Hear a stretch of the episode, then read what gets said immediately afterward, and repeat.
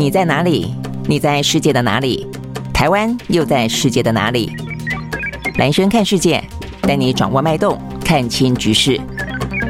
找到相对位置，定位自己的坐标。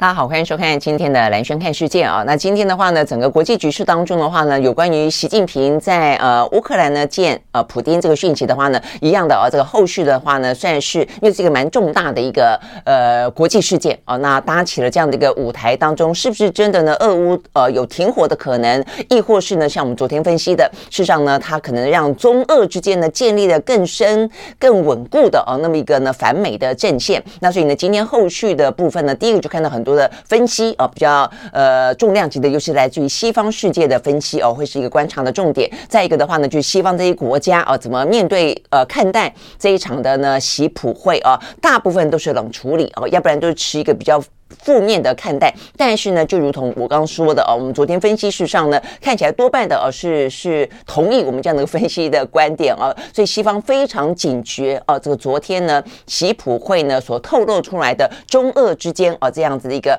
呃，可能要在全世界啊的国际舞台当中扮演一个更紧密的反美角色啊这样的一个讯息哦，所以这也会是今天，因此我们看到一些西方世界国家也采取了一些相关的举动，或者有一些说法，我想这个是在今天一样会受到。关注的，不，我们在今天一开始啊，那当当然还包括了这个法国的总统马克宏啊，他发表了这个呃电视的谈话，坦白说，我觉得他的谈话呢蛮负责任的啊，他讲得很白，他说：“你以为我喜欢吗？我不知道这个法案很不讨人喜，不讨人爱吗？但是我一定哦，我必须要这样子做啊，所以这部分我们会是待会啊来说。”呃，一下这个有关于呃马克宏的这个电视演说当中的内容，但今天一开始的话呢，有个新闻点啊，是要在全球的金融啊，在这样的一个波动的状况底下，呃，要特别关注的就是美国的联准会啊，呃，在内部呢经历过呢，呃，这个呃美国的矽谷银行，还有呢欧洲的瑞士信贷啊，各自呢面对到了一些呢，呃，可能濒临破产，或者是说呢，呃，这个挤兑的状况之后，呃，内部很多在讨论说，到底该不该升息，升息多少？少是不是应该不要升息，反而降息？好，所以呢，在这个当口底下呢，昨天呃，这个最新的状况就是美国的联准会呃开完会了，利率的话呢，还是确定升息一码，好，如我们先前所预期的啊。那呃，OK，所以这个升息嘛，但是呢，这个升息一码里面，我们看到呢，的确啊，整个局势呢，似乎呃，经过这呃过去一个多礼拜以来的金融冲击，它对于整个的经济衰退的呃面貌，还有呢，对于通膨的情形产产生了若干的影响，而这部分的话呢，在昨天呢，美国的联准会主呃这个主席鲍尔的谈话当中，看得到他政策出现了一些微调，好，所以怎么说呢？他呃特别提到说一样啊，就是升息。呃，这个一码这个百分之零点二五，所以整个的呃升息一路到现在为止啊，已经来到了呃这个联邦基金利率到达了百分之四点七五到百分之五左右啊，所以先前大家一般预估说呢，这一波因应啊这个通膨，所以呃这个升息可能到最后最后大概是。五点二五，最多大概五点五哦，算很高了。所以目前看起来已经快要到顶了哦。那所以你会不会就此呃打住呢？我想这个部分的话呢，是在昨天呃这个虽然升息一码哦，但是呢鲍尔的谈话当中值得玩味的部分，他特别讲到了啊，他改变了呢有关于持续升息这样的一个比较硬性的呃这个比较鹰派的说法，他改用了一个呢呃这个呃表达，他说呢接下来的话哦，他就不讲我们要持续升息了哦，这个因应这个局面就不是这样。讲持续性升息，他说，呃，因应这个状况的话呢，预期会有一些额外的紧缩的政策，如果这样子做的话呢，是适合的。好，所以呢，这个代表虽然这个看起来就是一些。呃，这个字句当中的调整，但是啊，这个联准会的呃，这个一字一句啊，其实呢都会呃隐藏的非常多政策的方向，确实是 呃值得啊这个去字斟句酌的啊，所以意思代表的就是它并没有那么的鹰派了，相对来说比较鸽派了，而且比较软化了。那这个呃升息的力道，第一个不会那么强，第二个的话呢，甚至啊，它可能会只有一些些额外的，他认为是适当的呃紧缩而已啊。好，所以呢这。这个部分的话呢，事实上是受到关注。所以下一次五月份会不会再升息，或者呢，到现在呃，这个百分之四点七五到百分之五，已经某个程度呢，在至少在这一波金融荡漾的过程当中，已经会到顶了，暂时会纹风不动。我想这个部分的讯息啊，事实上呢是蛮受到关注的。不过呃，不过呃，这个鲍尔他也没有特，他也没有给大家呃一些主张降息的人呢，呃。过多的想象哦，他说不会在今年之内不会看到降息啊，所以简单来说的话呢，就是在今年之内。呃，不会到降息的程度啊，但是确实因应现在的金融的呃风暴啊，目前还在余波荡漾当中，所以的话呢，目前升息的状况已经没有像今天讲的这么的确切，而且这么的强硬了，只会有一些适当的额外的紧缩而已啊。好，所以呢，这个部分的话，我相信接下来大家对于五月份啊，到底会不会升息，会不会再升息一码哦，或者是就是就此先打住，会是一个高度的关注。好，那为什么会这样子讲哦？事实上呢，如果说从今天有一篇呢，来自于呢诺贝尔经济学奖得主克鲁曼呢，在美国应该是呃《华尔街日报》吧，还是呃这个《纽约时报》的一个专栏哦，你可以可以看得出来他这样的一个主张，因为连鲍尔也承认哦，他说呢，他们其实在讨论这个利率升息一码的过程当中，有提到有讨论到是不是要暂停升息。哦，所以代表的就是确实这一波的这一两个礼拜当中的金融哦发生的震荡，有让他们重新去思考，那到底是思考什么呢？我说克鲁曼啊这个说法，他昨天的。呃，这个专栏啊，这个在美国的专栏就已经非常讲得很直接了啊。他建议呢，联准会呢应该暂停升息。那他说的理由就是说，事实上啊，这个系谷银行也好，瑞士信贷也好，目前所因为啊这样子的一个呃内部的一些状况，不管呃这个呃总而言之，他们去买了一些债券啦，后来呢没想到碰到升息的这样的一个呃危机啦，哦导导致了挤兑。总而言之啊，这个发生在呃过去这一两个礼拜当中的挤兑啊，对于金融所造成的打击，事实上啊，说呢，呃，已经产生了若干类类通膨降低的啊，这个已经造成一个等于是类升息的效果了啊，所以呢，它等于对通膨来说的话呢，因为因为这样的一个震荡关系啊，因为大家把这个存款哦，通通呢就改存到这个大型的银行当中，也不敢动哦，所以这样子的一个状况，然后银行的话呢，流动性。却因此而变宽哦，所以这个部分某个程度来说呢，克鲁曼认为会降低通膨的风险。那就高盛哦，他也引用到高盛，高盛的这个评估也认为，这一波的银行业的震荡对于银行呃对经济的冲击，已经类似联准会升息一码。啊，一码到两码的作用了啊，所以呢，显然的，不管是克鲁曼也好，不管是一些呢，呃，非常大的投顾呃这个公司、投顾银行的首席的经济学家也好，都认为哦，这一两个礼拜呢，对于整个的金呃金融对经济哦所产生的影响，呃，确实已经呢造成了若干的呃效果哦。那如果这个效果呃达到了所谓的升息的效果，是达到了若干通膨降低的效果，你却还继续的给药方的话，那么很可能呢，它就会加重哦，等于是变成 double，变成加倍的这个效果了哦，所以这是为什么呢？克鲁曼跟一些呢市场当中当中的人，包括呢连鲍尔都承认，他们内部会议当中有在讨论这一次或者说下一次是不是要暂停升息。好，但是呢。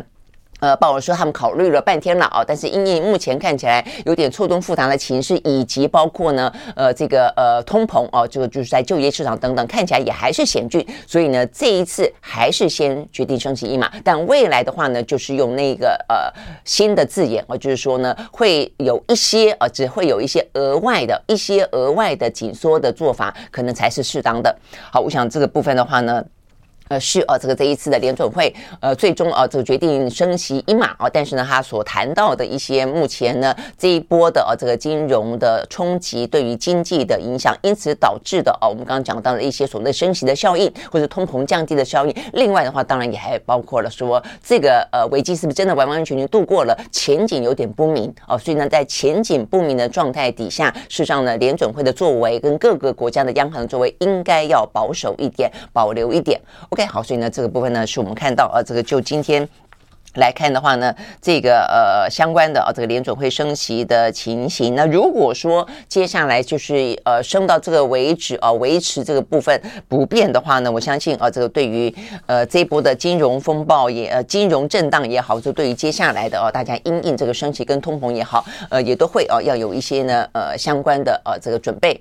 好，所以呢，这个部分是呃财经啊，这个金融相关的话题。那 OK，接下来的话呢，就要看看我们刚刚讲到的全世界最关注的哦，那就是呢，目前看起来还是习近平跟普丁哦，这个两个国家见面呢的一些后续的呃状况哦。那呃，事实上呢，我看到这个国际之间哦，大部分的媒体，包括像是《纽约时报》啦、《华盛顿邮报》啦，还有呢这《华尔街日报》啊，呃，确实啊，这个在这个部分来看的话呢，嗯，谈到的啊。就是多半呢，呃，先讲到这个俄乌，呃，呃，俄乌的调停，大概来说，他们都说，呃，中国。啊，以一个和平使者的角度啊，这个像《纽约时报》就是说，呃，中国一个和平使者的角度呢，呃，踏上了这个莫斯科的土地哦。但是目前看起来的话呢，呃，却啊，这个对于真正的触及到让俄乌停止啊这个战争的状况啊，却并没有真正的达到。反过来看的话呢，呃，这个是纽约《纽约时报》的分析啊，他说他的首要人物。任务显然的还是呢，用在加强与莫斯科的关系，以对抗在他看来呢，美国。呃，遏制啊，这个中国崛起的长期运动，意思就是说呢，美国是在遏制中国，所以中国呢要对抗啊这样的一个遏制的行动。因此的话，他此行去莫斯科，最主要的话呢，跟普丁之间是建立啊这样子的一个呢对应这个局势的关系。好，那所以呢这边也特别提到说呢，因为他们啊这个之间呢签署了啊这个联合声明当中表明签署了十四项的合作嘛，啊，那呃我们也讲到他合作范围非常的广哦，从农呃从农业到这个贸易到能。能源，我想大家最关注是能源，呃，到一些呃什么高科技哦，到一些矿产等等都有啊。那所以这个部分的话呢，还有军事上的合作哦，都是大家很关注的。那呃，所以呢，这边也特别提到说。呃，他们呢，呃，等于是阐述了共同对抗由美国和西方主导的全国秩序的愿景哦，所以呢，这个部分呢，讲到说他一直到声明的最后最后啊，才提到说呢，中国对于结束乌克兰战争呢，有一些建议，而且他们还说这叫模糊的建议啊。好，那所以呢，这个是呃《纽约时报》的呃角度啊。那事实上呢，我看到这个呃《华尔街日报》也是啊，他也特别提到说呢，这个。呃，中俄峰会啊，呃，凸显出来是西方所面临的挑战啊，所以大家事实上一开始啊，比较聚焦在说俄乌战争到底可不可能，因为习近平呢造访啊这个俄罗斯，因此听看起来会有一些比较具体的进展或者比较具体的轮廓，但很显然的，大家呢，呃，经过他们的联合声明之后啊，大家都已经知道了这个焦点应该要转了啊，转到呢中俄之间啊，所以呢，包括。呃，这个《华尔街报》就分析说呢，事实上，呃，看到他们呢重申了两国之间不断深化的政治跟经济跟军事的关系，呃，凸显出来呢，两个人共同面对哦，这个西方世界呢主导的呃这个秩序，他们有共同的兴趣哦，就对挑战这个呃。原本的秩序呢，有共同的兴趣啊，那所以这个部分的话呢，会是呃这个西方世界国家呢要面对的挑战啊，所以大致来看起来，看起来我觉得西方世界国家啊，这个的的一些媒体啦分析呢，都大概是这个样子。那确实也是啊，那呃讲回回头来啊，所以这个俄乌的停火，我们也讲到，事实上呢，如果习近平能够真正的达到哦，这个在俄乌的战争当中作为一个斡旋者，甚至呢，如同《纽约时报》所说的和平使者的角色的话。那真的是一个呃，这个美国可能会做不到的事情啊，但显然的，呃，因为他对于俄罗斯哦有这样的一个兄弟之盟、共同反美的需求哦，所以他能够真正做到多具体、多深。我看起来呢，确实啊是一个蛮大的问号，对他来说可能是一个评估吧，所以他可能就是到一个呃嘴巴说啊，然后呢对他表达了一些期待啊，但接下来的话呢，呃这个具体的行动啊还是没看到，所以你会看到呢，普丁啊自己呢也在呃圆这个话，等于说我觉得他们就是在俄乌啊这个停战这件事情呢，双方都表明了一个不排拒哦走向和平，但是的话呢，呃这个谁要走第一步？谁要跨出呃这样子的一个彼此之间设下的那么高标准的门槛哦，那或是谁要去承担这个责任？呃，看起来的话呢，至少在昨天啊，这个普丁呢继续的啊，呃，把这个责任推向了西方。哦，所以我们看到这个媒体啊，这个报道说，呃，这个普丁说啊，这个。对于中国所提出来的和平方案，他认为呢是一个停战的基础哦。但是，这个方案呢要继续推动，他说呢必须西方国家跟乌克兰都要做好准备啊。但是目前看起来，显然的他们并没有做好准备哦。所以他的说法就是是你没有做好准备啊，我们是都准备好了哦。但是问题是呢，在西方世界国家看来啊，我们看啊这个内容，他只谈到了这些，包括呃可能要关呃要。就是习近平啊，他们就是中国提出来的政治解决乌克兰的危机方案里面，也是真的就是没有讲到具体的啊这个路径图，也就是讲到说要尊重各国的主权。好，那我想这个尊重各的国的主权听起来是尊重乌克兰的主权，但是反过来说也要尊重俄罗斯的主权，而且还说双方的话呢要停火、要止战、要展开谈判，但是并没有要求哦这个俄罗斯呢撤军哦，所以这个部分的话呢，让啊这个一般的。看法当中就认为说，其实并没有啊，呃，这个真正的啊，需要非常具体的去推动了啊，就是实际上没有到真正推动，说是这样的说，并没有去呃真的推动。好，那所以呢，呃，看到啊，这个包括布林肯啊，也这样子的呃说，而且他特别提到说，呃，这个部分了啊，就是说显然的，他不讲说这是一个模糊的建议嘛，哦，因为他们讲到说这个部分没有迹象显示啊，这个习近平跟呃。这个普丁见面可以为乌克兰带来立即的和平，呃，OK，好，所以呢，但是哦，当然这个白宫哦还是说他们敦促习近平呢也可以跟乌克兰的总统泽伦斯基尽快的见面。好，所以讲到尽快见面呢，有吗？呃，目前看起来泽伦斯基呢针对哦，呃，这个嗯，习近平跟普丁的见面，目前我看了半天哦，并没有看到他直接的表达什么样的说法啊，也没有表达。失望，或者说里面表达呃期望继续怎么样啊？因为但他在这个会面之前有曾经说过，呃，希望中国能够扮演呢建设性的角色。好，那所以呢，在这样子的一个会面之后，我们看到的呢，反而是泽伦斯基他前往了目前呢，呃，在俄乌的交战当中，在乌克兰的东部啊，这个等于是战争最激烈的一个城市啊，这个城市呢叫做马呃巴赫姆特。啊，所以在这个地方是前线啊，那他特别去那边呢，等于就是慰问啊，这个前线的战士，那颁奖啊给这些他所谓呢我们的英雄啊，谢谢他们呢保护呢乌克兰的主权。OK，好，那所以呢这个部分到底呢，习近平什么时候啊要跟这个泽伦斯基进行视讯的见面啊？反而呢，呃，目前看起来呃，在这个习普会刚刚落幕之后啊，还没有最新的消息。好，那但是我们刚刚讲到了，其实这个部分已经让西方世界国家感受到了相当。大的警觉就是中俄之间，好，所以我们看到今天呢，有一个我觉得很有意思的呃这个讯息哦，那就是呢，布林肯啊，布林肯呢今天啊，这个特别是在呃一场啊这个跟国会说明一些呢外交预算的时候啊，特别的呼吁国会呢同意美国呢重新加入联合国的教科文组织。他说呢，美国呢缺席了这么一个组织之后呢，给了中国制定。游戏规则的机会，那他有特别有呃强调的这个是，他讲到说呢，这个在教科文组织当中有一个是跟呃人工智慧啊、人工智慧的使用的规则规范有关的一个呃文件，是由哦、这个教科文组织来制定的哦，所以他的意思就是说呢，呃。AI 某个程度你可以当做是一个科技哦，但它在应用上的话呢，很多是在教科文的层次，所以呢，他非常警觉的觉得说，呃，这个美国呃不断的退出一些呢国际组织啊，事实上呢，你就等于是空出了呃这个空间，让中国大陆呢呃趁机而入，然后呢去当中呢取得了他的不管是发言权，甚至取得他的主导权。那所以呢，他就说这个不过是一点五亿美金的事情啊，因为当初美国实际上是在川普那时候，川普就是一大，川普一上台之后，如果大家还有印象。的话哦，就是生意人嘛哦，所以呢，呃，拿个呃很幼稚的算盘哦，在那边拨来拨去，说啊，这个加入这个不划算，加入那个不划算哦。讲到北约哦，讲到北约呢，说是一个过时的组织，都是美国在替你替你付军费哦。那这些欧洲的国家，北约的成员国。都付的没有我们多，凭什么？凭什么是我们来捍卫你们哦之类的？那呃，讲到这个呃，教科文组织也是一样，很多组织哦，他都都觉得说，你要么呢，就是你们付多一点钱啊，要不然就是我觉得我退哦，对我来说一点意义都没有哦。所以呢，对于川普来说的话呢，是非常一个美国主义哦，就是他以国内的哦这样的一个。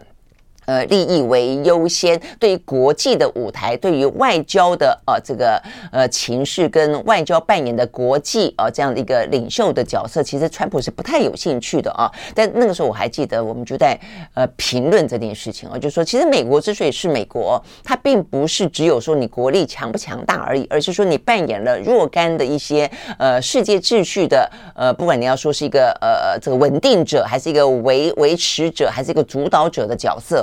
那呃，所以某个程度来说，你要扮演大哥，那你当然要付多一点钱嘛，要不然大家 干嘛让你当大哥呢？好，那已经不要，你不想当大哥，你要退出，那 fine，你退出，那另外就有一个老二，他就决定他要当大哥嘛，不是这个样子吗？那事实上确实是哦，那所以我觉得美国现在正在呃替这个川普哦这个擦屁股，某个程度这个部分还在持续啊。那某个部分他也警觉到，确实哦，很多地方你就算没有退出。让中国趁虚而入，甚至有些地方只要稍稍的不注意，或者稍稍的弱化一点点，中国就已经会。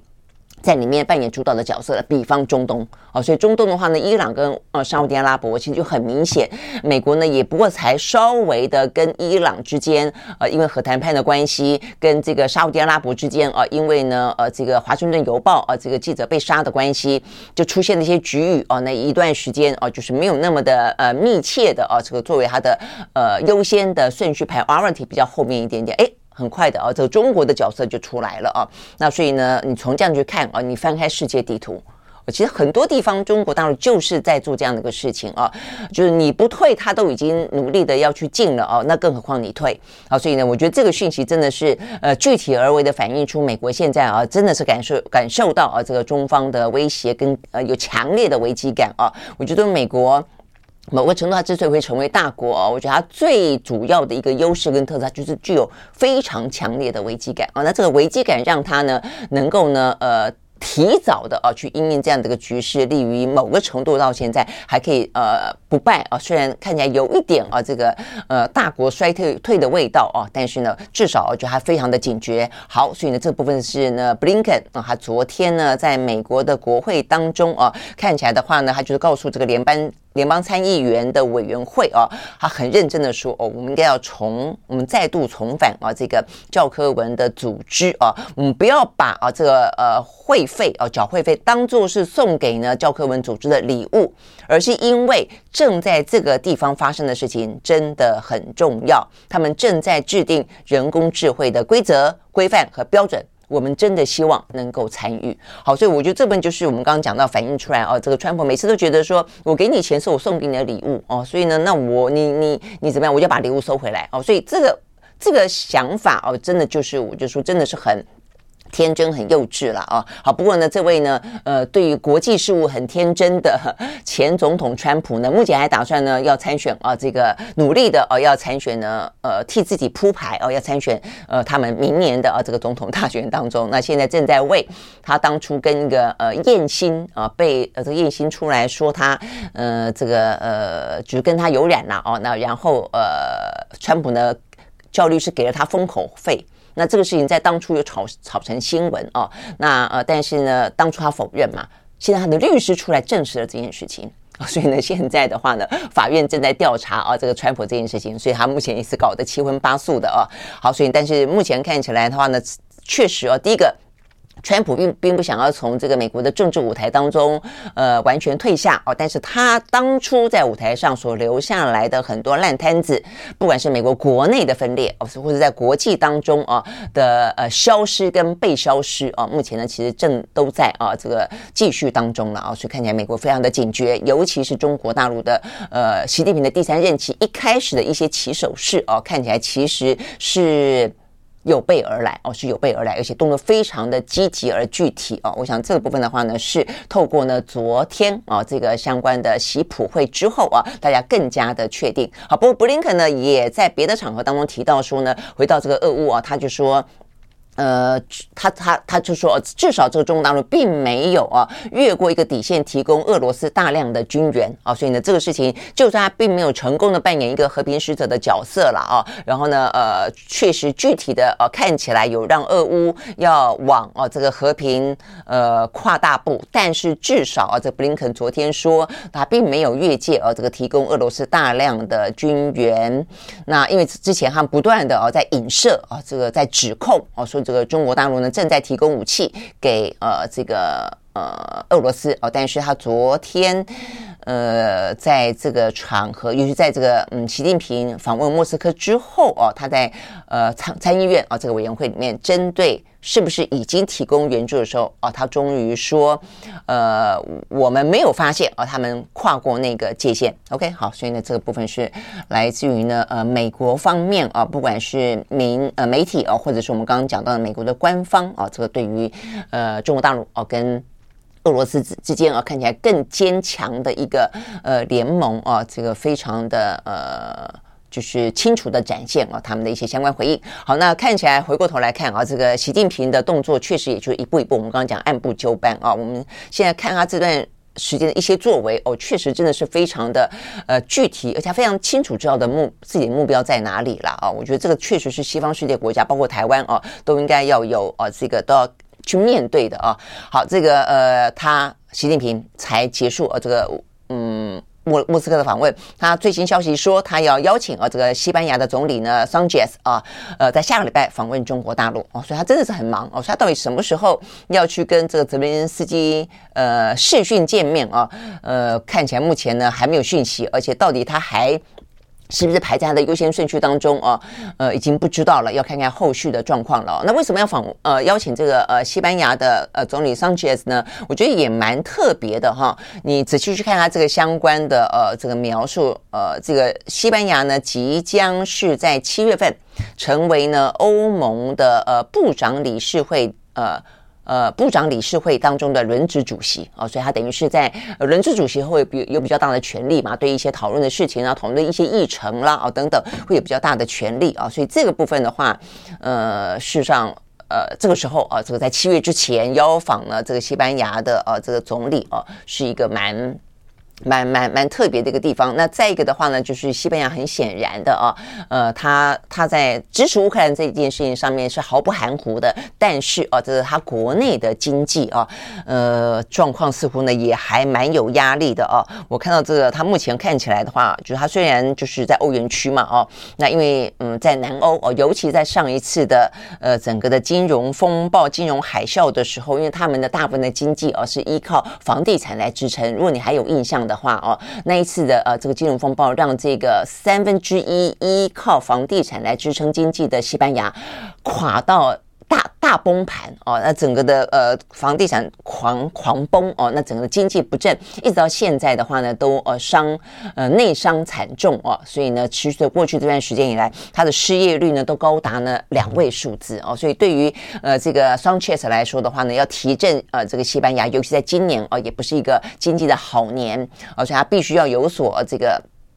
呃，这个展现嘛，要有一些政绩，所以你会看到呢，很多的国家呢，在今年啊，这样的一个虽然美中啊这个对峙越来越尖锐啊，但是呢，也是在整个的。大的经济氛围当中哦，大家对于跟中国持续性的交往、进行贸易的关系，需要这样的一个市场等等哦，都还是啊，这尽可能的去维系着啊。我想这个是一个非常呃清楚的啊，这样的一个每个国家各自啊维护自己利益的战略了啊。好，那所以我们这边就看到说呢，西班牙的呃国家报啊，这率先做出这个报道，说他们的。呃，这个呃，总理呢将要去造访呢，呃，这个中国大陆啊，那这个希望能够扮演在欧盟也好，在全球也好啊，更多的一些角色，而且他们也还呃呃称赞啊，说中国呢，呃，在扮演俄乌战争当中呢，呃，这个斡旋扮演这个关键的角色啊，所以听起来也还蛮这个呃狗腿的，因为要去了嘛，总是要称赞一下了哦。那呃，就说这个对他们来说，此行啊，这个贸易跟经济的角度的话呢，是他们最主要的重点。那他打算呢，呃，先去参加啊、这个在南方的博鳌论坛，然后呢，呃，再转往北京啊、跟习近平见面。好，所以呢，我们可以看到哦，这个每一个国家虽然在他们自己啊，这个身在欧欧盟嘛，哦，他们对于俄乌战争保持了一个呃批评俄罗斯啊，这个支持乌克兰的角度，但是呢，站在一个呃经济的角度来看的话呢，也还是啊，这个必须要跟中国做交往。好，所以呢，这个部分是讲到啊，这个。习习近平邀请啊，这个西班牙啊，这个那事实上在昨天啊，还有一个讯息讲到说，呃，他其实也还正在啊，这个呃，在呃勾勒一个呢，跟中亚的五个国家啊，这个领袖见面，所以意思就是他不只是要见普丁，呃，整个中亚的话呢，他也在做一些布局，有做一些呃外事的访问啊，这样子的一个安排，所以我觉得他非常的呃绵密啊，这个对于习近平来说，虽然国内的一个部分啊，可能交给李强啊，所以是他一个非常信任的亲。性啊，但是呢在国际之间的话呢，看起来他外交出击。然后我们呃昨天前天也讲到，他在今年打算举办第三届的啊这个“一带一路”的高峰会啊，所以呢有一些部分的话呢，其实他看起来动作是真的非常的呃。按部就班啊，这个很多的一些刷盘推演都按照这个部分来走啊。OK，好，所以呢，这个是讲到呢，呃，在这个习普会之后啊，包括呢西方世界啊国家的回应啊，尤其美国，那还包括了啊这个呃看起来啊，包括呃这个莫斯科啊，包括了泽伦斯基，还有呢呃习近平后续的动作。好，那讲到这个部分啊，美中之间，我觉得今天有个很有意思的新闻啊，那就是 TikTok 啊，TikTok 的话呢，等于是在一个非常大家很有感。的一个呃社交软体的应用层面呢，是中美的之间的一个对抗，尤其是美国对于中国的一个设防啦哦，那所以他们本来就已经是先禁用了呃这个联邦政府当中的官员禁用嘛，雇员禁用，那现在接下来的话呢，他们的国会是要提案说所有的美国人哦都可能要禁用，那但是呢在决定啊这样的一个法案讨论之前，呃美国啊这个的政府啊也丢出一个讯息说要求 TikTok 当中的中方的当当初的创办人撤资哦，等于是他们要卖掉股份啊。如果你可以卖掉你属于跟中国有关的股份的话啊，这个中国人啊有中国人背景的股份的话，那么可以免于他在美国下架。这个是在先前的新闻哦。那这个相关的部分，美国对于 TikTok 一些国安的疑虑，呃，在今天啊，今天稍晚的时间当中，美国的国会呢要举办的呃这个听证会。哦，所以呢，这个听证会里面呢，说呃，这个呃，他们的呃一些相关的，我看哈，这个他们的叫周寿资哦，是他们的。呃，等于是他们的 CEO 吧，哦，要到呃这个嗯美国的国会当中去备询。好，那这个备询的呃同时，他们就说呢，呃，这个美国的国会的议员啊，呃，等于是有了一次非常好的机会，把他们所有对于 TikTok TikTok 的疑虑啊，都可以呢在这样子的一个场合当中呢来呃来进行询问啦，啊，来进行询问。那再来的话呢，呃，但是呃这个 TikTok 也不是一个省油的灯啊，所以呢，他们也。号召 美国的 TikTok 网红到国会外头哦，他们说呢，这个听证会他们希望啊能够让他们也来参与作证，请接网红来呃华府去游说国会议员啊，说他们到底是一个什么样的软体哦，会真正的伤害到呃国家安全？那 OK，所以呢，等于是。随着这是《华尔街日报》的报道啊，说呢，这个 TikTok 网红呢群聚华华盛顿，反对美国呢呃这个封锁哦这个 TikTok 啊，因为他们要强调的是 TikTok 并不是你以为的一款呢儿童舞蹈的应用软体而已，就大家在里面跳舞唱歌而已啊。他们非常 serious 的说，TikTok 呢在拥有三十多万粉丝。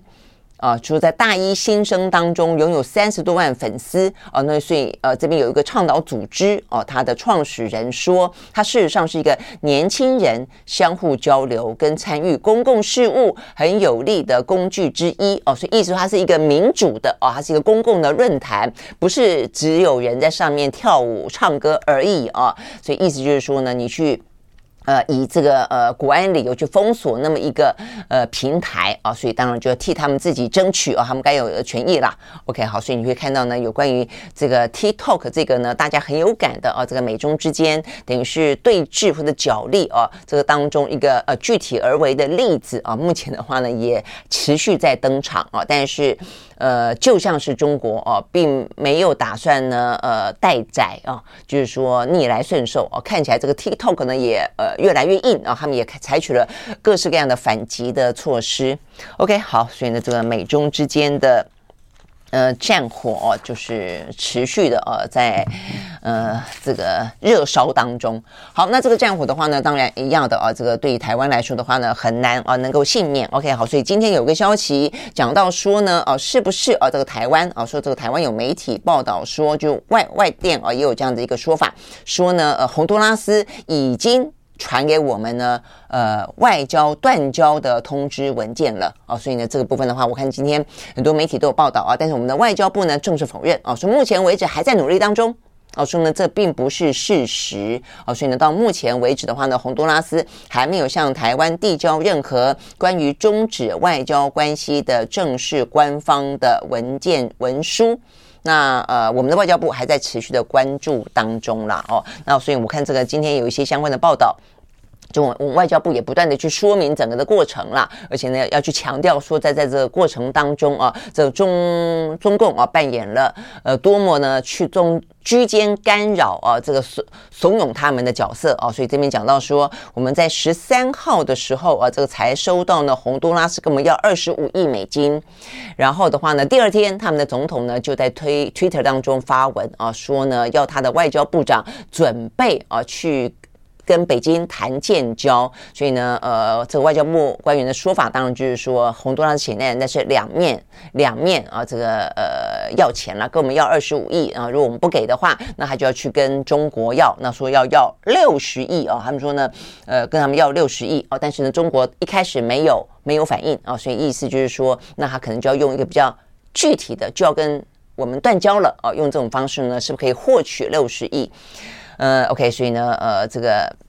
媒体呃，我们的外交部的说法哦，就是说呢，疑似两面呢都受邦交。好，那事实上，它确实是哦，这么几十年来在两岸的局势当中，我们看到很多的啊，这个呃，我们的呃邦交国，或者是说想要成为邦交国，或者不要成为邦交国，很多都是为了钱啊。那呃，这是一个事实哦，那只是说，嗯。怎么样的情况之下会断的特别多？什么样情况之下会相对来说大家按兵不动？我觉得这部分我们也分析过了啊，这跟两岸之间的啊这个局势是非常有关系的啊。我们当然不会希望啊这个所谓的金钱外交啊，但是他这个金钱外交也不会说到某一个党执政的时候就叫做金钱外交，到另外一个党执政的时候它就不叫做金钱外交，它就叫做协助建设、人道关怀啊。那我觉得这是第一个。第二个的话呢，就是既然是这样子一个局面的话，怎么样子稳定？两岸之间的关系，不要让这些呢第三国能够从中，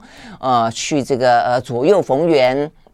呃，这个兜售邦交，我觉得当然也就很重要。那目前看起来这是一个啊，这个纯粹就邦交国。那再一个的话呢，显然的，美国还是蛮蛮蛮用力的哦，要替台湾留住这个邦交国的样子了啊。所以呢，目前呢，美国的特使啊，就前呃美国的国会参议员，现在呢，呃也也才去了洪都拉斯啊，跟他们的官方再见面。所以到底是不是个维系维系这样的一个邦谊啊？目前不知道啊。所以等于是这样的可能的洪都拉斯的代价而沽。还在孤当中吧，哦，还在两面穿梭。那对台湾来说，如果我们坚持呃这个呃不给二十五亿美金的话，嗯，看这个样子了，哦，至少这个。呃，外交体系流出来的讯息看起来，那我们要留住它，可能有点难了吧？哦，所以这些一切的说法似乎都有在，呃，为呃这个呃邦尼说再见，呃，留下一个伏笔吧，就是让你知道说，哦，为什么断交？是因为他们这样的勒索我们，所以我们不同意，所以就断交了啊。但是我就说，它有一个更大的局面啊，是是让台湾啊，这个可能是在。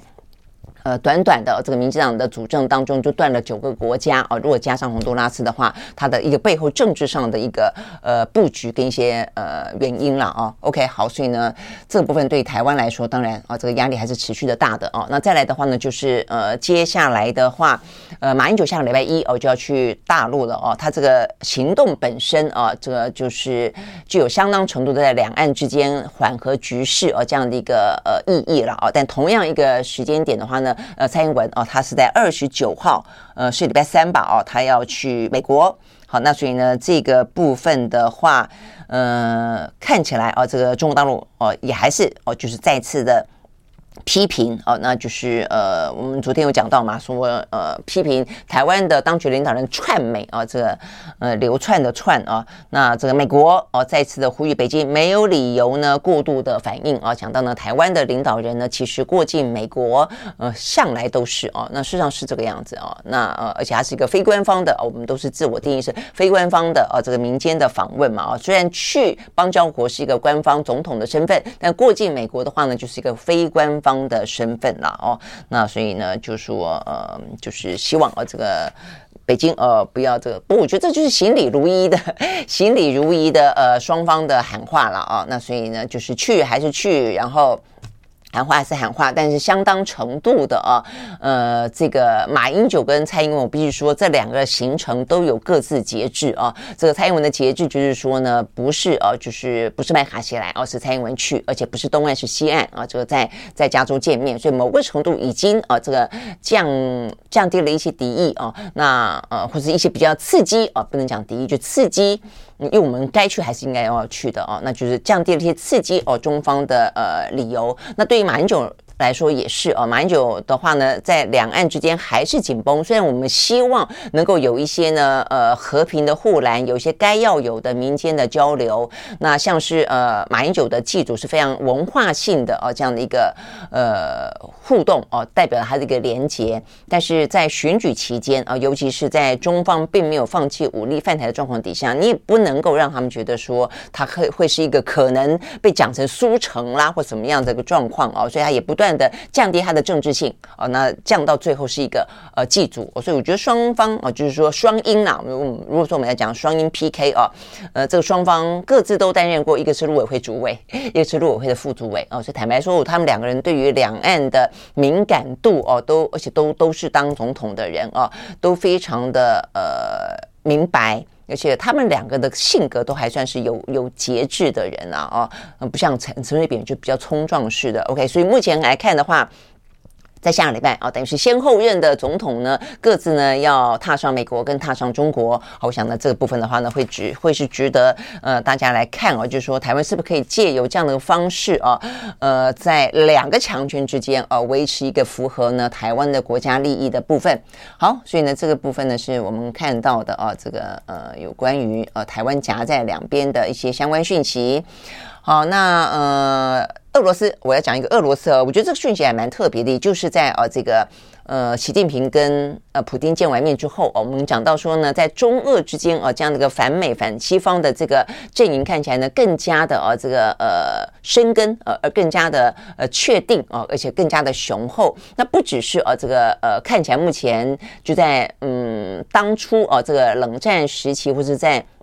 苏联还没有解体前，俄罗斯、苏联是老大哥，呃，这个中国比较是相对来说没那么大。但现在的话呢，中国是老大哥哦，所以我的意思说，不是只有中国老大哥有有行动哦，俄罗斯哦看起来的话呢，也非常的啊，这个呃亦步亦趋，或者说呢跟习近平相呼应啊。所以今天最新消息，呃，这个普丁啊，这个批评美国啊，这个对印太地区。呃，这个就是呃，不断的把这个手伸进来，因此他们针对呢千岛群岛的北部一个叫做谎言岛的地方，部署了一个师的防呃这个岸防飞弹系统。哦，那所以这个部分的话呢，是俄罗斯的国防部长呢肖伊古他特别提到的。他说呢，这个俄罗斯呢，在他的远东地区呢，加强防御的一环啊，不，就是最主要是要呼应啊，他认为是美国正在遏制俄罗斯跟中国哦，所以呢，等于是呃，当中国大陆在俄罗斯面对欧盟跟北约跟美国的这样一个呃状况底下，中国作为俄罗斯的后盾。所以反过来说，彼此的默契就是，当中国面对远东、印太地区的时候，也有来自于不管是美国、日本、韩国，他们可能会在台海地区的一些布局、南海地区的布局等等等。那俄罗斯要成为中国的后盾啊，我觉得这个讯息其实很清晰，而且当然现在而且有更具体的行动了啊，所以这个这个时间点啊，真的就是如果像在下棋，就是落棋啊，这个非常的呃有序啊，非常的有有有它的一个节奏在那个地方啊，所以这个部分的话呢，很显然的，呃，这个。我看媒体报道也说哦，这个呃时间适逢哦，这个俄乌的呃这个领导啊，他们呢在克里姆林宫巩固了他们无上限的伙伴关系哦。那针对能源啦，针对军事合作呢达成了协议啊。那所以呃隔天啊就有了这样的一个举动。那 OK，确实也是，因为日本哦也很帮忙嘛。日本也就是在呃习近平跟普京见面的时候，他不是跑了见了泽伦斯基吗？呃，双方呢也还发表了联合声明，哦、也说他们是一个很强，呃，这个非常强而有力的伙伴关系，而且都还讲到台海，哦、所以你会发现现在真的是。呃，两个可能的战场，一个是正在发生中的战场，一个是担心未来是战场。这两个部分已经越来越连成一气了哦。我们先前就不断的提醒大家这样的一个态势的发展啊，就是说，所以呃，就是它它原本是各自，所以你说为什么欧盟国家那么越来越常来印太，而且越来越常来台湾？昨天呃，德国还有一个部长来台湾。那这很特蛮特别的哦，因为现任的官员哦来台湾，其实过去都真的是他们都会比较担心哦，有呃中国的反应啊，也不能说也不是说不可以，但他们就比较担心中国的反应。但现在的话呢，基于第一个呃北约哦跟。印太啊，已经不是那么的看起来毫不相干的事情了。两个地方面对的国际局势、跟地缘政治、跟可能的战争，也不是呢看起来呢是井水不犯河水的事情了。哦，所以你会看看得到这个部分的话呢，越来越连结。那对他们来说的话呢，呃呃。中国是俄罗斯的呃后盾，强大的后盾。俄罗斯对我们来说，俄罗斯就是中国的强大的后盾。所以欧盟的国家的的人必须哦、来台湾。那再来一个就是在经济上面的呃的部分哦、就半导体的安全链当当中，其实欧洲国家呢必须要急起直追哦、所以呢，目前看起来中美的哦、呃、这个半导体的晶片战，欧洲不可能置身事外哦、那如果说呢这个部分，搞到大家都要自给自足的话，那欧洲的国家也要自给自足哦。所以德国的这个部长来来谈什么呢？谈晶片，谈半导体哦。那所以呢，欧呃德国也不断的对。台湾的台积电招手，希望台湾去设厂。哦，所以你会看得出来，很明显的这些事情呢，都是在不断的呃开始呢，呃，非常的交错了啊，就是说你也来，我们也去啊，所以你看岸田他就去了乌克兰啊，照理说的话呢，比较远嘛啊，这个就就地理位置上面来说，就一些呃可能国家的呃贸易状况啦啊，这些呃结盟状况都比较相对来说是比较远一点的，但是呢，现在距离都变变近了，所以同样的欧洲的国家。来台湾也越来越多，好，所以呢，这个部分的话呢，是呃，看到这个要在呃特别的补充一下啊，这个讲到俄罗斯的动作，所以俄罗斯呢跟呃俄罗跟日本之间以前呢呃偶尔啊会有这个北方四岛的争议，但现在看起来的话呢，彼此之间啊也开始动作越来越大了啦啊，包括。俄罗斯不是呃，这个前两天飞机呃飞在这个日本海上面啊，这个等等飞了好几个小时嘛啊，好，所以呢这些事情呢都是啊不断的呢看起来呢堆高了啊，这个不断的堆高了，呃，这个嗯，美国以。美国与与西方与台湾与日韩啊这样子的一个所谓的联盟，以及中国跟俄罗斯跟跟这个朝鲜跟啊伊朗啊等等等啊这样子一个对高了双方这样的一个比较紧张的态势。好，所以呢回过头来啊这个看台湾啊要关注的就是那我们的总统大选，我们今年选举啊我们怎么样只在这样的一个比较复杂的局势当中选择一个适合我们的领导人，选择一个适合我们的国家方向啊，而且这个讨论的过程当中会很。清晰的呢，这个两岸的政策以及对美的政策啊，都会是必须是呃这个讨论的重点。那这些候选人们啊，也必须要呃针对这个事情。表达他们呃够具体的态度，以及呃这个解决的呃有利于台湾的国安的经济的解决方案了哦。好，那这个在这个进度当中的话呢，呃，昨天比较呃重要的是，国民党确定了二零二四年的总统呢的提名要用征召的哦，所以呢先前的话呢，呃是郭台铭呃表达他的意愿之后说等一套啊、呃、这个国民党的提名办法，那所以这个那个时候本来是说是不是要初选？那等一套哦，但是呢，呃，就是因为他这个态度啊，跟这个。也因此激起了啊，这个国民党内更多讨论郭台铭的局的的呃是适合与否啊的情况，反而让郭台铭在那一次的表态当中失分不少啊。那也因此现在所有的啊这个支持的态势啊，也都逼得支持侯友谊的都翻上台面来了哦。所以目前看起来侯友谊的态势是更清晰的。呃，侯友谊的态势的话呢，呃，以征召啊比较是属于呃对他来说是比较有利的了啊，就是说他可以表达说是因为。啊，这个国民党的需要，因为国家的需要，所以他可能必须啊，这个呃，在这个新北市的任内没做完之前啊，就呃负这个这样子的一个。呃，挑战、哦，可能是这样说说法啊、哦，所以啊、这个朱立伦啊、哦，他就在昨天，我想也就是因为先前的提名策略对策委员会吧，不是搞的这个呃，朱立伦呃，我觉得他那件事情实在是搞得很糟，幸好啊，这个马上的啊，这个呃止血了，把一些人换了啊、哦，否则真的很难看。那也因为这样的一个呃纷扰的关系啊，这个等于是让他哦、可能更快的决定啊，把这个话给讲白了，把游戏规则给讲清楚了，就用真招。OK，好，所以呢，嗯，这个部分的话呢，是目前看起来啊，这个属于侯友谊，侯友谊本身的表态也比较清楚了啊，他在这个呃选举政策对策委员会呃这个有些不适任的人的时候，他马上批评了有关于黑金的这件事情啊，所以他这个事情也逼得啊侯友谊也也提前的表明他的态度，然后呢，也逼得啊这个朱立伦尽快的呃改弦易辙啊，把一些具有争议性的人啊跟他一些。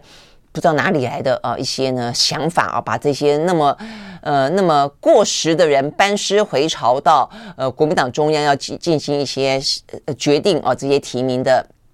布局等等，把这个观念也可可以打消。所以我觉得对国民党来说。还算是好事了啊，就是说在呃三月份的时候啊，你就把这些呃一方面大家焦虑啊，这个侯友谊怎么到现在还在呃吼吼这这代志哦都不表态，那也在焦虑说呢呃这个呃朱立伦是不是一步一步在大家眼前走向自我毁灭，上演一一,场自我毁灭的戏嘛？OK，好，那那但是。一切的事情啊，就在过去这几天的风波当中，看起来啊，都让他们各自有了呃比较好的呃回应民意的一些新的做法。OK，好，所以呢，这个部分的话呢，是看起来呢，呃，国民党啊，这个呃提名的呃总统提名的布局也开始越来越清晰。好，但是但是虽然用征召，那怎么征召呢？征召谁呢？哦，所以国民党内他们打算用民调。哦，所以呢，这还是会做民调。那民调总不可能只做一个侯友谊嘛？哦，那先前朱朱立伦已经说了，民民调不要放他。哦，所以要放谁呢？哦，所以呢，大家就说，哦，这个目前的讨论啦，呃，就是会不会有一些非啊、非党员的人可能可以入列？哦，就国民党内是不是有一些人要放进民调？比方说先前张亚中不是说他要选嘛？哦，那我想他应该要，他就已经表了态了，当然要放进民调当中。那另外非党员的会不会放进民调里面呢？比方说。郭台铭呢？啊、虽然那个时候他讲了那个话，似乎呢国民党内啊一些呃正蓝啊，这个对他有很多不不谅解，包括那个时候跟呃韩韩国瑜之间的一些事情啊，但是会不会还是有人觉得还不错呢？哦，那韩呃这个郭台铭放进来呢？那然后柯文哲呢？柯文哲要不要也放进来看看呢？不过我觉得柯文哲的几率是真的。不不高哦，而且也会怪怪的哦。就是说，呃，如果你他因为柯文哲现在是一个民众党的主席，你去征召另外一个党的主席，这这怪怪的。这以前如果有个例子发生的话呢，是我如果没记错的话，呃，像王建煊啊，他在新党的时候，他曾经在国清新共同推荐他去选那个时候的台北市呃台北县长，那是要坐下来。共同推荐，那不叫做征召哦，虽然只是一个定义，但是也很不一样了哦。那像是呃，民进党第一次跟柯文哲哦关系还不错的时候，那时候柯文哲还没有成立民众党，他还不是民众党党主席，所以他是礼让他去选台北市长哦，所以也不是征召。哦，所以我想这个部分的话呢，如果谈说是不是会征召非党员哦，就是说他是不是要列入非党员的民调？民调当然什么的人都可以做民调哦，那但是民调就是非党员啦，嗯，说柯文哲不要放进来做民调，也可以做民调啊，但只是说。柯文哲做民调，他不会是在这个征召的范围之内了哦。但是郭台铭的话呢，呃，可能也就不排除哦。就对国民党来说，如果还是要推一个最强的人选，能够赢的人选，目前看起来虽然民调里面看起来多半是侯友谊哦，但是呃，郭台铭就是总而言之哦，我觉得真要做的时候，还是呃很完整的由党中央呃来进行一次民调会比较好一点。好，那我们讲到呢，这一次的呃选举啊，会是非常重要的，攸关了一个台湾面对呢中美两大强权，我们的一个呃对自己最有利的策略，以及某个程度来说是一个战争跟和平的选择啊。我想这个部分的话呢，其实也是非常的呃具体而为的啊，因为呢，在今天台湾呢，呃，除了我们刚刚讲到外交的部分夹在中美之间，那台湾呢不是说要不时要备战吗？啊，因为像普瑞哲呃普瑞泽哦，他是前 AIT 的主席，就是最近来台湾。呃，他显然的哦，这个因为难得来吧，哦，大家就访问他。昨天有一个跟呃两就是台湾的处境的一些相关的说法啦。他的意思就是说呢，目前研判啊，他觉得呃不至于啊会发生战争，因为他认为啊认为目前中共的领导人也就是习近平呃应该非常明白全面性的战争对他们来说要付出太大的代价啊。对于如果说他现在正式要把这个中国推向一个国际舞台，推向一个啊这个经济的高峰的话，那么现现在。如果发动战争对他来说绝对绝绝对对而是不利的啊，这个我们今天也分析过。好，但是啊，普瑞泽也说，但是战争几率不是零啊。我觉得他这个话讲的也非常的呃贴切啊，就是说。你你没人敢保证说是完完全全没有一个误判啦、枪枪走火走火的可能啊，所以他自己说战争的风险不是零，所以台湾也必须要备战。好，怎么备战呢？呃，在台湾呢，不断的又是调枪啊，呃，又是调这个什么呃枪机。哦，等等的状况，然后呢，呃，阿兵哥缺肉，然后还会有人游泳游游游游到对岸去被捞起来，等等啊。好，所以呢，今天又发生了一件事情啊，这件事情我觉得坦白讲也还蛮夸张的，那就是保呃警政署的保二总队，呃说哦，在上个月呢，在进行网络巡查的时候，发现有人在呢虾皮要去买枪。买枪管啊，买一些改枪的材料啊，包括什么弹头啦、弹壳啦、枪管等等，他们就巡线啊，去一个家庭式的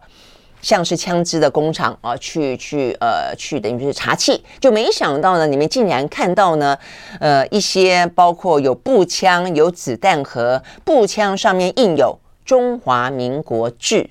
然后呢，子弹盒上面印有国造。哦，那真的是，如果是真的，就开真的是开玩笑开大了哦。就是说，先前是呃海军嘛啊，这个海军是龙泉新兵训练中心一把呢点四五的手枪被换成模型枪。再来的话呢是海军陆战队啊，是陆战队，陆战队呢九九旅啊，说短少了两件呢 T 九一步枪的枪机哦，所以那个时候呢邱国正就已经很震怒了哦，他在立法院说他一定会办。而且呢，很多人会掉头啊，话讲到这么的重，但到目前为止的话呢，还没看到啊，这个查的结果怎么样，办的怎么样？结果竟然呢，在这个民间的家庭的枪支改造的工厂，看到印有“中华民国制”啊，以及呢这个“国造”哦这样的字眼的子弹。哦，跟这个步枪哦，那如果真的是军中流出来的哦，那真的是呃匪夷所思了哦。好，OK，好，那但是进一步去看它的话呢，当然国防部呢昨天已经紧急的啊，这个成立了专案小组啊，所以说今天哦，今天稍晚可能会有一个比较清楚的答案啊，哦，就是说昨天已经呢呃要求连夜啊连夜所有的啊这个军中都去查。查呢，呃，这个等于是在那个那个家庭制的军火工厂当中，呃，印有国造跟中华民国制的那那几把啊，什么步枪啦、子弹盒，是不是从军方流出来的？因为他们有编号可以做比对啊，所以目前初步的了啊，这个初步的说，那一把那一把枪啊，就印有中华民国造的是。T 六五 K 二步枪，它的枪声序号是四二二零六四。哦，所以说这个枪声序号呢一对哦，就知道说是嘉义二五七新训旅的。哦，那所以呢，昨天连夜至少这个旅已经先回复了，说不是。哦，说不是，说他们那个编号的枪还在，说还在，所以呢也没有 被用假枪调包，因为刚才讲到先前有有爆发过说枪不见了，剩下一个模型枪啊，那所以幸好这个不是啊，那再来的话呢？子弹啊，这个子弹盒是不是目前呢说还没有啊这个答案啊？那再来的话呢，所以他们目前也说，他很多的一些嗯、印有一些看起来啊疑似是不是呢军中流出去的，但是他说看起来都很新哦，就是都很新，然后呢都像是没有用过的，呃，然后呃也都没有填装火药哦，那所以呢呃是很可能哦是仿。仿仿制哦，所以它是仿的啦，只是他故意印上一个中华民国制哦，想要以假乱真，大概是这个意思。那如果是的话，那就比较放心了。好，但是另外的话，他们也说有有训练弹哦，有训练弹，他们就说这个训练弹里面看起来有使用过的痕迹哦。那这个训练弹指的是迫击炮跟手榴弹的训练弹。哦，所以呢，这部分就怀疑是军中军方流出来的哦。那呃是呃民间要试图要去改造它哦。那所以是训练弹，呃就有用过嘛哦。那但是呃可能就没有那么的呃敏感。但是我觉得如果这样的话，也代表啊、哦、我们这个内部的掌控有问题。OK，好，所以呢这个部分的话呢，呃也是哦，又是一次一个警讯，就是如果说哦我们真的是。非常认真的，必须要一方面要备战，避免战争并不是没有任何风险啊，就是风险并不是零。二方面又尽可能的希望避战啊，所以呢，在备战跟避战的同时，我们的军方哦，当然压力会非常的大哦，但是呢，压力大，呃，要给他们打气哦，要给他们鼓舞，但是呢，也要有一个让大家可以信任的内部管理。哦，所以又是调枪，又是调人啊，又是缺肉，又是缺什么的？我觉得这实在是太匪夷所思了啊！所以这个有关于今天看到这个相关的新闻，呃，调呃国防部的调查啊，目前正在进行全面的清理当中，就等它稍晚之后公布啊，希望都都不是啊这个国军当中真正流出去的。好，但是呢，回过头来看。呃，这个市场是有供需的啊。好，就算我们呃处理一一个，就说好，幸好我们我们的军火的管理啊没有到那么糟，不是流出去，但有那么多的改造枪支在市场当中贩卖，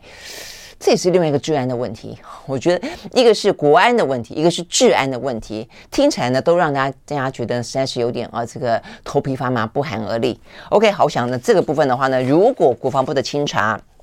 没事哦，那希望呢，有关于在呃军方的备战当中，可以持续的哦，这个维持一个呃高效率以及好的状态。那但是接下来可能就是内政部跟警政署必须要来针对这个事情表达啊、这个呃他们的呃态度了啊、哦，因为呢这个一个小小的啊、哦、这个在桃园市龟山的一个家庭式的啊、这个工厂，你知道他他他查出了多少东西吗？嗯、什么？T 六五 K 二步枪跟五点五六公里的步枪弹三箱，不是三支哦，是三箱。呃，然后呢，点三八的手枪弹两箱，呃，然后呃四五手枪零头弹一箱，穿甲穿甲弹两发啊、这个比较少一点啊、呃，烟雾弹一颗。飞弹炮的空壳一颗，等等等啊，那 OK，所以呢，这个部分的话呢，到底是干嘛用啊？这个不想大家也是会非常关心的，因为台湾的治安，台湾的呃这个枪击啊，这个如果不讲